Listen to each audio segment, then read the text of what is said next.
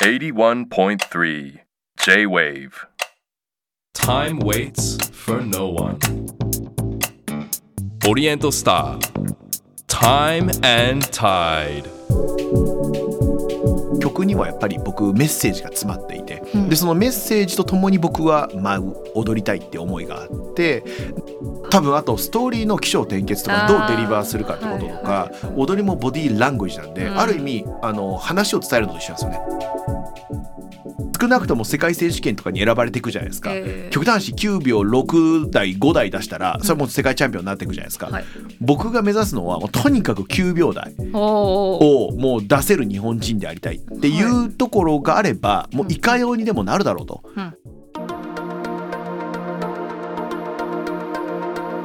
Oriental Star. Time and Tide. 皆さんこんばんはオリエントスタータイムタイドナビゲーターの市川さやですこの番組ではさまざまなジャンルで個性的に輝き自分らしく活躍されている方をゲストに迎えし現在の活動についてはもちろんこれまでどのような時を歩んできたのかそしてこれから先どのようなビジョンに向かって時を進めていくのかじっくりと話を伺っていきます。さらに仕事や活動だけでなくライフスタイルや人生哲学などもお話しいただくことでゲストの方の多面的な価値観に迫ります。さて今夜お迎えするのはダンスアーティストのケント森さんです。21歳の時単身アメリカへ渡りその翌年プロとしてエージェント契約。マドンナやクリス・ブランチャガ・カーンなどトップアーティストの専属ダンサーになりました。そして2009年にはマイケル・ジャクソン「This is It」オーディションに日本人として唯一合格しますが契約の関係で自ら辞退。しかし没後の追悼パフォーマンスでダンスを披露し世界的に注目されました。これまでにグラミー賞をはじめとする数々のアワード賞にも出演。5大大陸50カ国200以上の主要都市でパフォーマンスを行っています。2016年からは音楽活動もスタートさせまたダンスミュージックと最新の AR 技術と融合させた AR アーティストケントとして世界デビュー。独創的かつ自由な表現で世界を魅了してきたケント森さんの新たなチャレンジと未来へ向けてのメッセージとはこれまでの歩みとともに紐解きます。Oriental Star. Time and Tide. This program is brought to you by Epson. Hoka. 市川さやがナビゲートしています。オリエントスタータイムタイド。今夜お迎えしているのはダンスアーティストのケント森さんです。よろしくお願いいたします。よろしくお願いします。とですねまず現在の活動についてからなんですけれどもちょっと今表現されている AR アーティスト。これあの、まあ、改めてになると思うんですけど具体的にどういったパフォーマンスか教えていただいてもいいですか？えっと僕がやる AR まああのライブというのは、AR ってあのオーグメンティドリアリティのあの拡張現実の略ですよね。うんはい。でそのリアルタイムなんでまさにそのライブでもう生中継でその瞬間にその拡張現実 AR を生成させるっていう。ちょっとあの専門的な話に聞こえるかもしれないですけど、はい。皆さんがよく見る AR っていうのは基本的にはもうすでにプリペレーションされてる準備されてる AR はい。を見ていたりするんですけど、なるほど。振り付けがもう決まっててそれにも決め打ちの AI あ AR が出る。そうなんですよ。はい。でそれがなんかこう身近なゲームで言うなら例えば「ポケモン GO」とか、ああそっちもはい。えーまああともっと身近で言うとカーナビとかもそうなんですけど。ただその僕の AR は何がちょっと違うかというとさっき言ったみたいにリアルタイムなんで、はい。その瞬間生成。だから僕が今日はカメハメハを右に打とうとしたら右なんですけどいや今日明日は気分違って左っつったら左に出るみたいな。うんそこがあの常にディレイなしではい。追随するっていうところに、より未来においてはそっちの方が面白い世界またはそっちの方がみんななんていうんですかねコラボレーションしていくであろうと僕は思っていて。でそれの今はまだまだプロセスなんですけど僕はそこをですねまあいかなることもあの可能であると見せたくて。はい。で AR、えーまあ、あのアーティストという、えーまあ、活動ですね、はい。をこの実は8年やってるみたいな感じです。はい、お客さんはみんなその画面を通して見るってこと？ですかこれ、えっと、選択肢が2個ぐらいあってあの画面を通して見るそのデバイスを通して見るっていう見方と、もう一つはそこに例えばシースルースクリーンみたいなのを置いてしまって。で実際そのシースルー透過性のあるスクリーンっていうのははい。もうほんとスクリーンに見えないというか、なのでもうホログラム生成されてるように見えるみたいなことを今はやってます。じゃあ生で見ることもそうです。できる。えー、面白そう。えそういうのってでもその時のひらめきとか気分で踊って合わせるからリハとかってどうするんですか？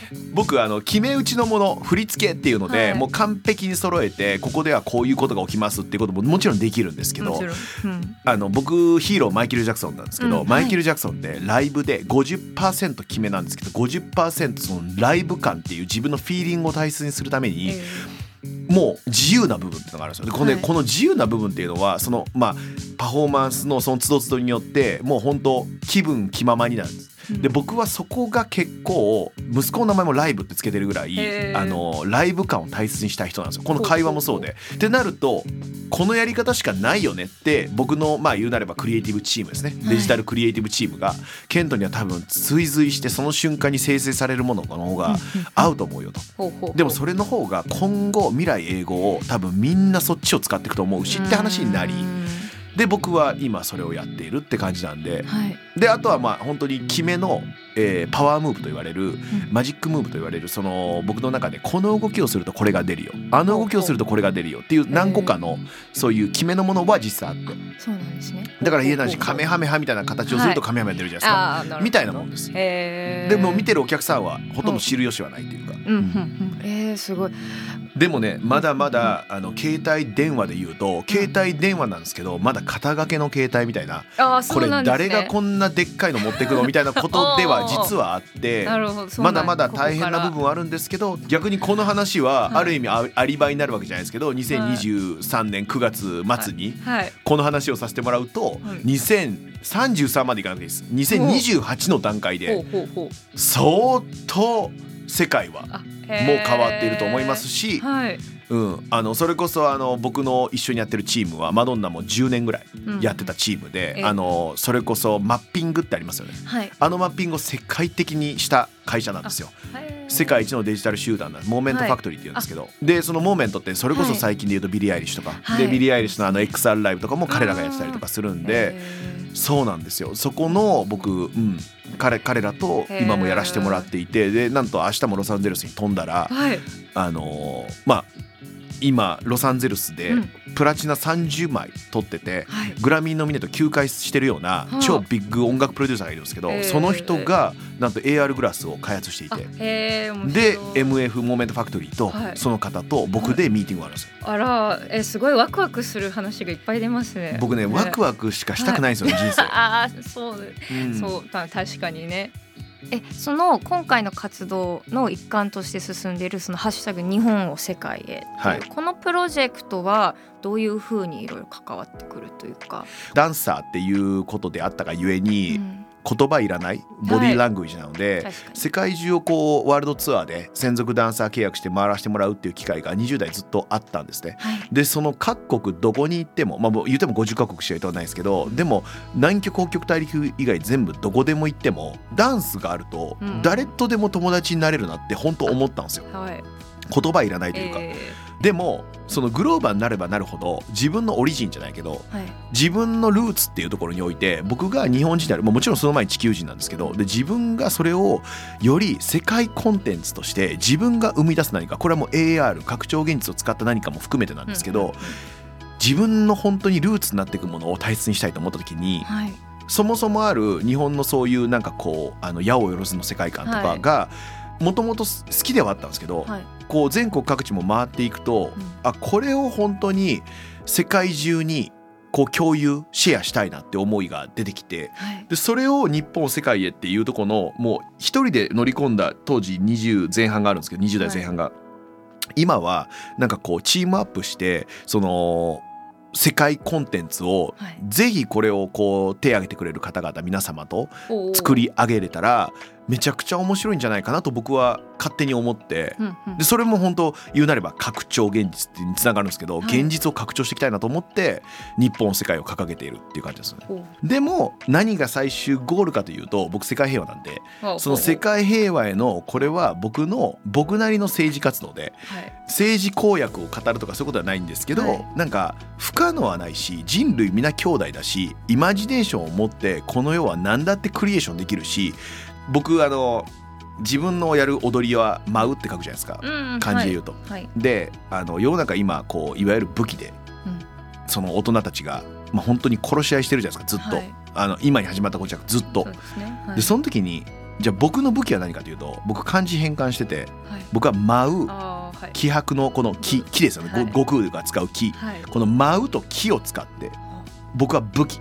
うんうん。で世界を、うん。まあ収めたいというか、その相手の銃口を下げたいというか、うんうんで友達になりたいって思いがあって。あでそれが「We Are the World」にもつながるしはい。でそんなことすらはい。この拡張現実使うことで、はい。テクノロジー云々一回置いといてはい。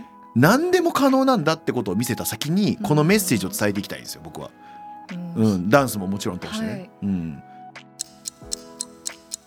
81.3 J-Wave オリエントスター Time and Tide.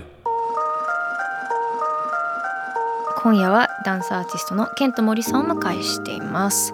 さあここからですね時を遡りまして過去についていろいろ伺っていきたいんですがもうそもそもダンスはダンスでもいつ何歳ぐらいからとか興味持ったのっていくつぐらいですか？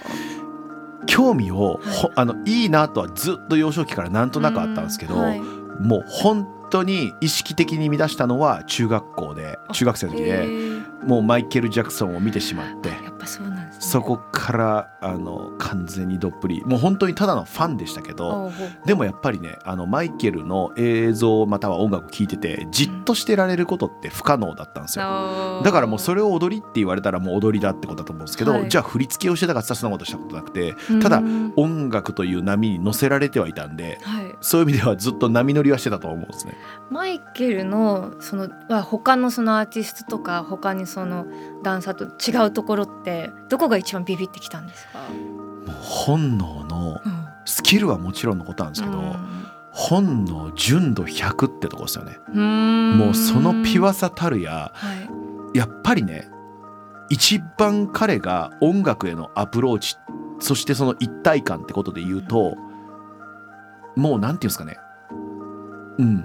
別物っていうことっていうよりもあれが真実なんでしょうね。うん、だからなんかあれこそがまさに最も純度の高いほうほうほうほう100%のなんか表現というか踊りなって僕は思いますし、うんうん、でそこに彼は、まあ、幼少期からそのタレントがあったそしてそういう土壌があったそしてその中でああいうインダストリーがあったっていうところで、うん。そういう環境を与え続けられてそして自分も欲して、はい。世界最高のダンサーたちから、うん。まあえあまたはそのパフォーマーからはい。どんどんいろんなものを吸収して磨き続けたじゃないですか。はい。だからその天才で生まれた人が最高の環境とはい。そしてまあ世の中的に言う、まあ、いわゆる努力みたいなことをしていってしまったから、うん。もう追随を許さないあそこの本当世界最高の、はい。まあ、エンターテイナーになったパフォーマーになったダンサーになったということですよね。はあ。すごい凝縮されたなんですねすごいいやそれじゃあそんなマイケルに憧れてアメリカに渡ったのはえっ、とそのやっぱり一緒に仕事したいからとか。あもう僕はその仕事なんていうことを、うん。えーあまりこう意識とかはしたことは本当なくて、うん。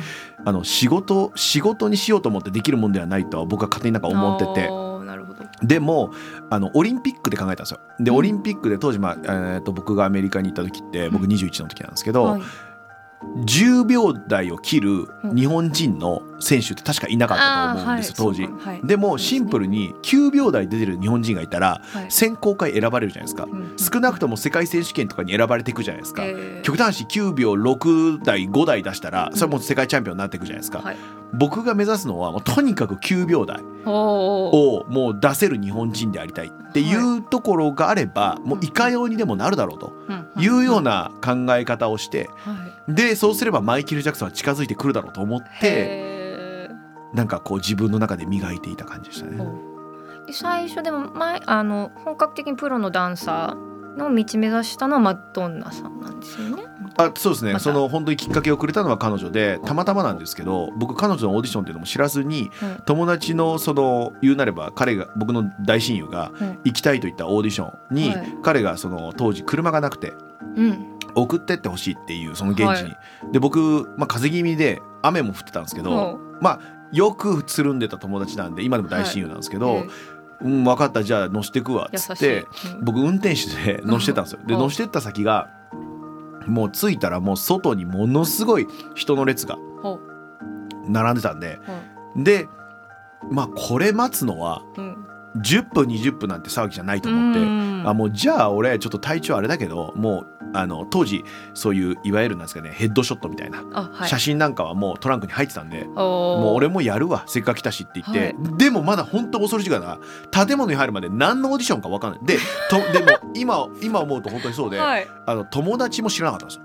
でもビッグオーディションって言われててこれマドンナって言っちゃうと人が来すぎちゃうからそのすごいビッグオーディションだってことで友達も言ってたんで友達も知らなかったんですよ。でどっちかっつったらうん。僕のが先に分かったんですよ。ああのなななんでかというとうん。流れてたのはもちろんマドンナだったんですよ曲がうん。ではい。見たら振り落としをしているダンサー建物の中入ったんですよ、はいが当時マイケル・ジャクソンのはい。両隣で踊ってたリッチャンソンっていうんですけど、はい。もう今それこそマイケルの MJ ザ・ミュージカルとかシルク・とソレイユのマイケルとかやってるうんえあれマイケルのダンサーじゃん。って俺はすぐ分かったんですよ。わかったんですね。えってことはでマドンナの曲でやあの時ハングアップとかでしたんですけど。はい。これうん。あのでマイケルのオーディションだったらマイケル曲でやるじゃないですか、うんそうですね。そうですね。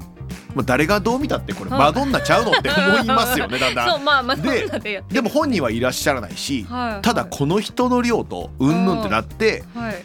でまああのーたまたまその後ちょっとしたら部屋の中に入ってきたは結構こうこのその業界で長くいる、うん。あのスーパーダンサーがいたんで、はい。ちょっと年上の。行ってここれ何のオーディションなのって聞いたら「えマドンナで知らなかったの?」って言われて そうなんだってなってはあ。いう感じでしたね。そういうもんなんですね。でもその大々的な発表は。あまあ噂が回っそうです。てでまあ当時あと僕も本当にあのそのそのまさに数週間前とかにうん。ビザが取れたばっかりみたいな感じだったんで、あーもう超ド新人でもう本当右も左もほとんど何も分かんなかったっていうところだったんで、うん、それで受かるってね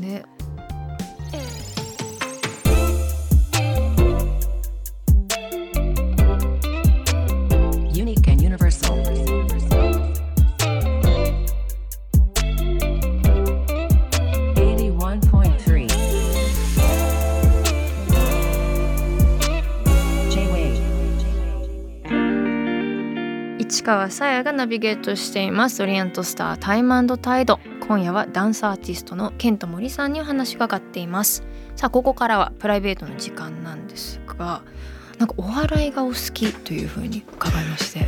めっちゃくちゃ好きっす。そう日本のわ、ま、お笑いってことですよね。あ基本的に僕笑っていたいんですよずっと。ああはい。あのこうブスッとしてるぐらいならずっと笑ってたいじゃないですか、うん笑わしたいし笑いたいんですけど、はい。なんで笑いにまつわることなら何でも好きです。どういったものがお好きもうありとあらゆるものを見るんですけれども、はい。やっぱり本当そのなんだろうな面白い、まあ、いわゆる滑らない話みたいなことだったりそういうトークみたいなことだったりトークあとコントとかもうん。大好きで見ますね。ちょっとおすすめの芸人さんとかまたはそういう番組とかコンテンツなんかありますか？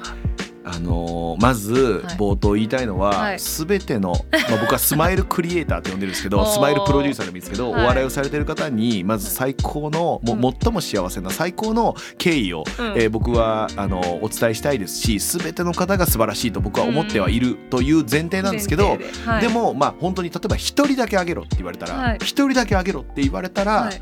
僕はマイケル・ジャクソンあげるようにはい松本人志さん。ああやっぱそうなんですね。あのでもう本当はい。に僕はあのついこの前も宮古島で、はい。あの本当に千原ジュニアさんと再会させてもらってむちゃくちゃ面白くてもうジュニアさんの番組とかもめちゃめちゃ見るんですけど、はい。だからだから比べてうんぬんじゃなくてこれ本当にねもうね比べれないもんなんですけどただ一人あげろって言われたらえやっぱいつもマイケルが上がってきちゃうみたいに、ーはい。松本人志さんがやっぱり僕はナンバーワンだと思ってます。子供の頃からずっと好きです。あそうです。かもうだから本当に30年以上ファン。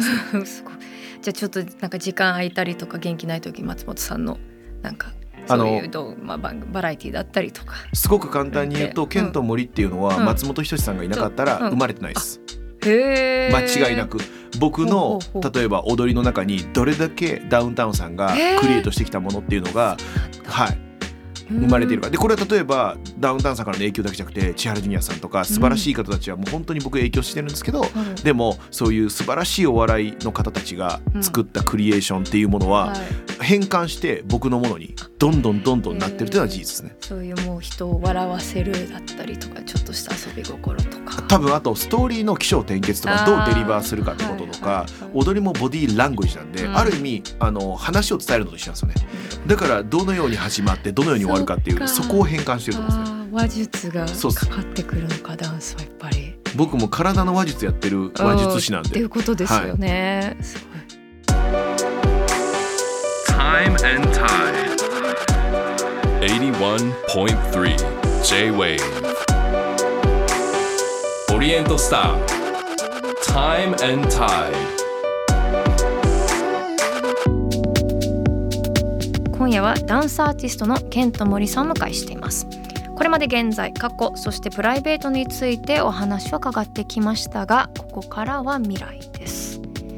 さあちょっと今後の、まあ、活動予定とか今決まっ、まあ、いろんなものでね見れると思うんですけれども何かその各地日本でも日本でも全国各地いろいろ回ってるんですよね。そうなんですね。僕はあの行ったことあるところに行くのもめっちゃ嬉しいんですけど、はい。行ったことないとことか、もうやっぱ一期一会だと思ってまして、うん。会ったことない人に会うとかも、まあ、この一生に一回の人生でうん。本当にそのご縁っていうのはなんか僕なりには大切にしたいなと思っていて、はい。なので全国各地。でまたもちろんあの機会あれば世界中っていう、えー、風に思ってはいるものの、はい。まあ今日も出てた日本世界へ。でうんまた並びに世界を日本へっていうもうこれは本当一緒なんですけど、はい。でそこを僕はやりたいという思いでですね、えーただ楽曲をというよりも曲にはやっぱり僕メッセージが詰まっていて、うん。でそのメッセージとともに僕は舞う踊りたいって思いがあってで、えー僕のですねあの楽曲を集めたそのプロジェクトえーもちろん AR も使ってライブをしていくってことなんですけどそれをですね近々、えー2024年の初頭から発表していきますのでそこら辺をあの今までシングルは出てるんですけどアルバムは一度も出ていなくて、はい。えーケンと森のあのアルバムっていうものをですね一度も出してないんですがこれがついに世の中に出てくるので,、えー。はい。でそこにもう日本をテーマにしたそれこそ忍者だったりとか、えー僕にしかできない世界をうん。グローバルスケールで、えー作っていますので、うん。そこを皆さんに見て聞いて感じていただきたいなってお心から思ってます。アンテナ張ってます。これはこの夏に公開された Augmented Reality XR ライブとはまたちょっと違うんですよね。そうなんですよ。あの Augmented Reality はその中の一部でまさにこの、えー総称するようなことを言ってて、はい。でそこには AR ももちろんしっかり XR の世界とかっていうのはふんだんにいろいろやっていきたいなとは思っているものの、はい。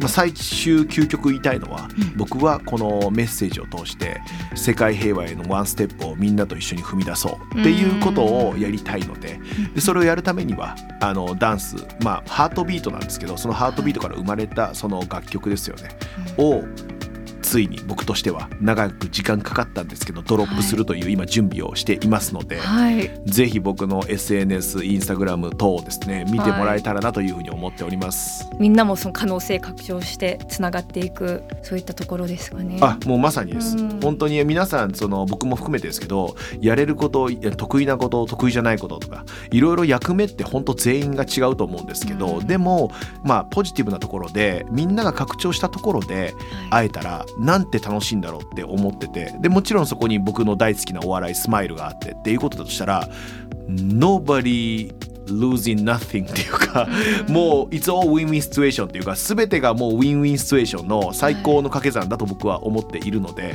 それを全人類とやれたらななんて思っています。ねはい。すごい楽しい話たくさんありがとうございました。いや本当にありがとうございます。僕ばっかり喋らせてもらとんでもいましたけどないです。そういう番組です。ありがとうございます。さあ最後にですねお迎えしたカテンエプソードの時計オリエントスターを選んでいただいています。ケントさんセレクトしたのはどちらでしょう？これはね M34 アバンギャルド F8 スケルトンでございます僕。はい。こちらはオリエントスターとして初めてシリコン製雁木車を搭載する自動巻きムーブメントを組み合わせた M34 アバンギャルド F8 スケルトンです。こちらを選んだ理由は何でしょいっぱいね選択肢あったんですけど、うはい。なんかあのオールブラックなんですけど、うんこれがなんかこう本当に一番こうふと目に入りはい。であまりこう疑いの余地なくまあだから僕に似合うと思ったのがこれだったっていうそれだけの本当一目っていうことですね。うんうん。でもなんか見た目よりなんか軽くてつけやすそうですね。あ僕は逆に写真で見た時にはい。もっと軽いのかと思ったんですよ。ああそうですか。でそしたらうん。僕の思ううんいい意味での重厚感がすごくあってあはい。こんなに厚みもあってこんなにしっかりした時計なんだと思ってうんうん。もっとちゃんと見とけよって思うんですけど、はい。でもこれがまたその宇宙にこうすごく紐づいていて、はいこの銀河宇宙の流れっていうのをこのまあ腕時計の中にってことらしく、僕うん。宇宙で全て物事生きてるんで、はい。もうめっちゃ嬉しかったです。でもまさに時ってね宇宙とか世界中全部一緒でそれを刻んでってくれるって常にそことリンクしてるものを身につけるってなんかロマンありますね。そう思うと。そうなんですよ。でしかもそこにこれが動きを与えることでこの子が動いてくれるみたいなところにやっぱり僕が生きていないとこれが生きないっていう意味で言うと、一緒なんだななんかこうニコイチ感いいなって思ってうんはいめっちゃ本当にあの、嬉しくありがたくたくさんつけてください。はいさあ本日ケントモリさんにお話していただいた内容は番組ホームページにアップしています。ぜひご覧ください。オリエントスタータイムタイド今夜のゲストはダンスアーティストのケントモリさんでした。ありがとうございました。ありがとうございました Thank you so much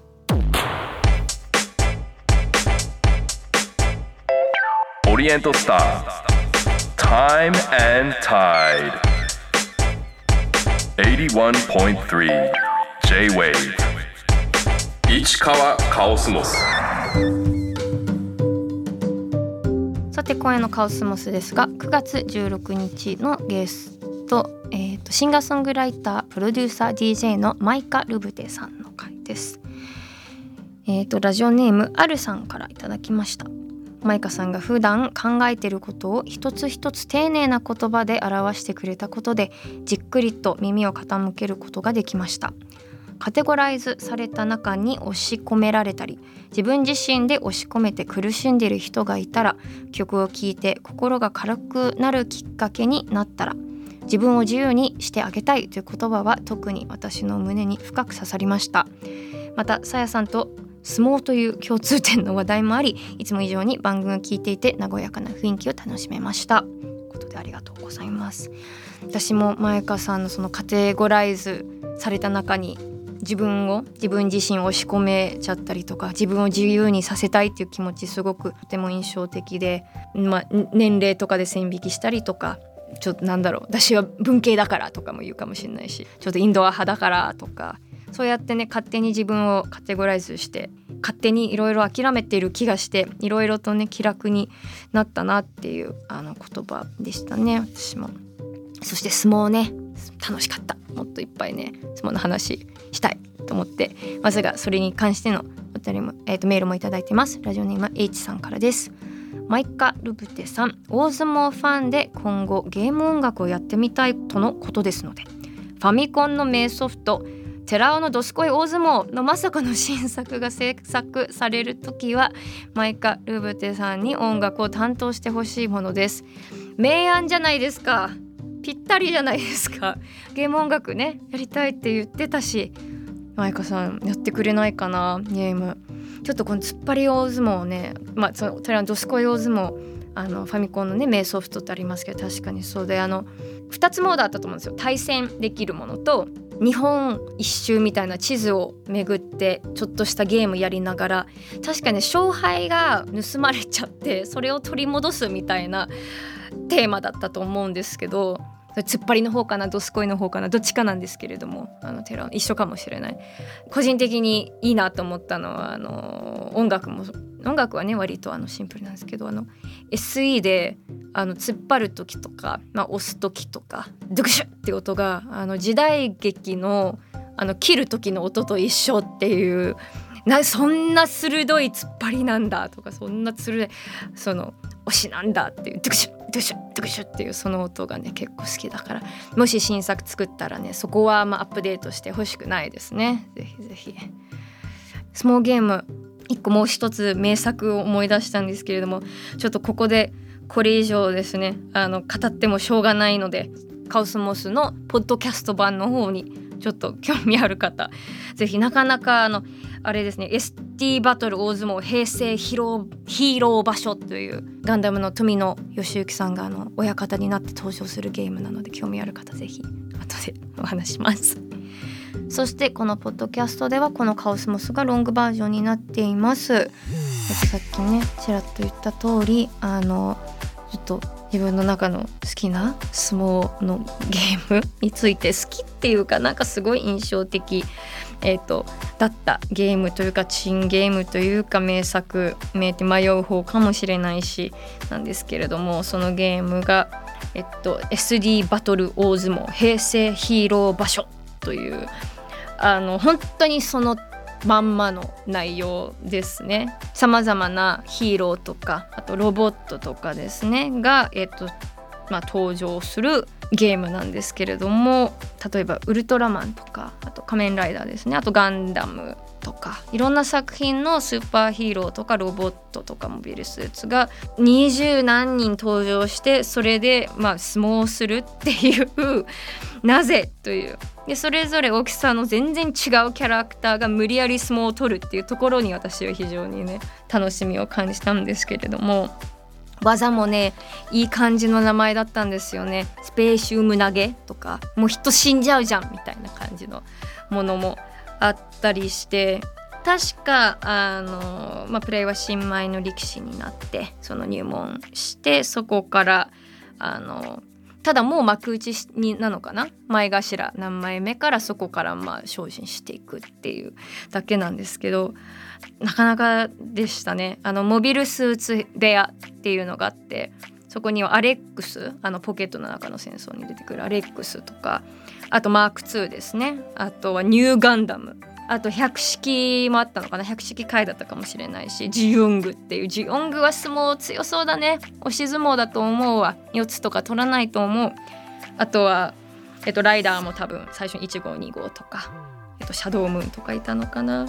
戦隊ものとかあとライライブロボとかいたと思うんだよな。結構幅広くてなぜかいくつかあのオリジナルキャラがいるっていうもうそいつらを選ぶ理由が全然思いつかないっていうあのオリジナルキャラもいくつかいた記憶です。でこの部屋のねいいところがですねあの各部屋の親方がやっぱ生みの親がやっていたっていうまあ生みの親をイメージした人が親方になっていたっていうことであのモビルスーツ部屋は富野義行さんが親方のモデルになっていてあとはその円谷さんだったりとか石森章太郎さんが親方になって出てきたりとか 本当にねカオスなんですけどあのとってもね良かったですよ。あのライダーもすっごい高く飛んでジャンプしてライダーキック放って相撲じゃダメって思いながらねあの楽しいゲームだったなってあれはまだ覚えてる人いるんですかね？なんかスパロボより絶対盛り上がるような気がするんだけど。でも誰もいらないのかな？ちょっとぜひねそのゲームの新しいバージョンも作ることあったらそれもねちょっとマイカさんにやってほしいな。なんかいいね。熱そうですね。さてタイムタイドでは皆さんからのメールもご紹介させていただくほかこのポッドキャストでは市川に話してほしいお題も募集しています。番組のウェブサイトメッセージから送ってください。そしてメッセージをいただいた方の中から毎月リスナーの方にオリエントスターの時計をプレゼントしています。ご希望の方は時計希望と書き添えてください。プレゼントの詳細は番組ホームページをご覧ください。皆さんからのメッセージをお待ちしています。以上カオスモスでした。オリエントスター Time and Tide 川さやのナビゲートでお送りしてきたオリエントスタータイムタイド。今週もさまざまなジャンルで個性的に輝き自分らしく活躍されている方をゲストに迎えし現在の活動についてはもちろん現在に至るまでどのような時を歩んできたのかそしてこれから先どのようなビジョンに向かって時を進めていくのかお聞きしました。さて今夜のゲストはダンスアーティストのケント森さんでした。いやまあパワフルな方でしたね。熱い。うんすごいパッションがあってやっぱこういう方が世界で戦えるんだなと痛感しました。そしてねご本人が力を入れてらっしゃるライブ AR ちょっと楽しみですね。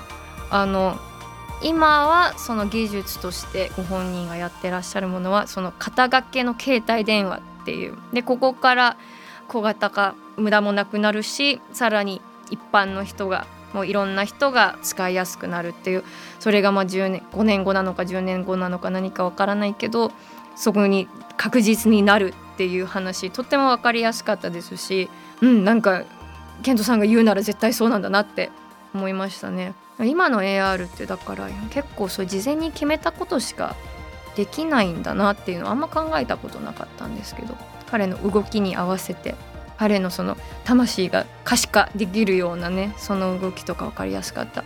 でも本当ねこのケントさんが考えているライブ AR あの世界に誇れる、ね、エンタメになっていくのを期待しています。さて次回のゲストは日本におけるボサノバシーンの第一人者である小野梨沙さんです。今年は最初のボサノバソングと言われる思いあふれてリリースから65周年。ご自身の歩みとともにブラジル音楽のストーリーを伺います。オリエントスタータイムタイド。ここまでの相手は市川さやでした。オリエントスター Time and Tide This program was brought to you by Epson ほか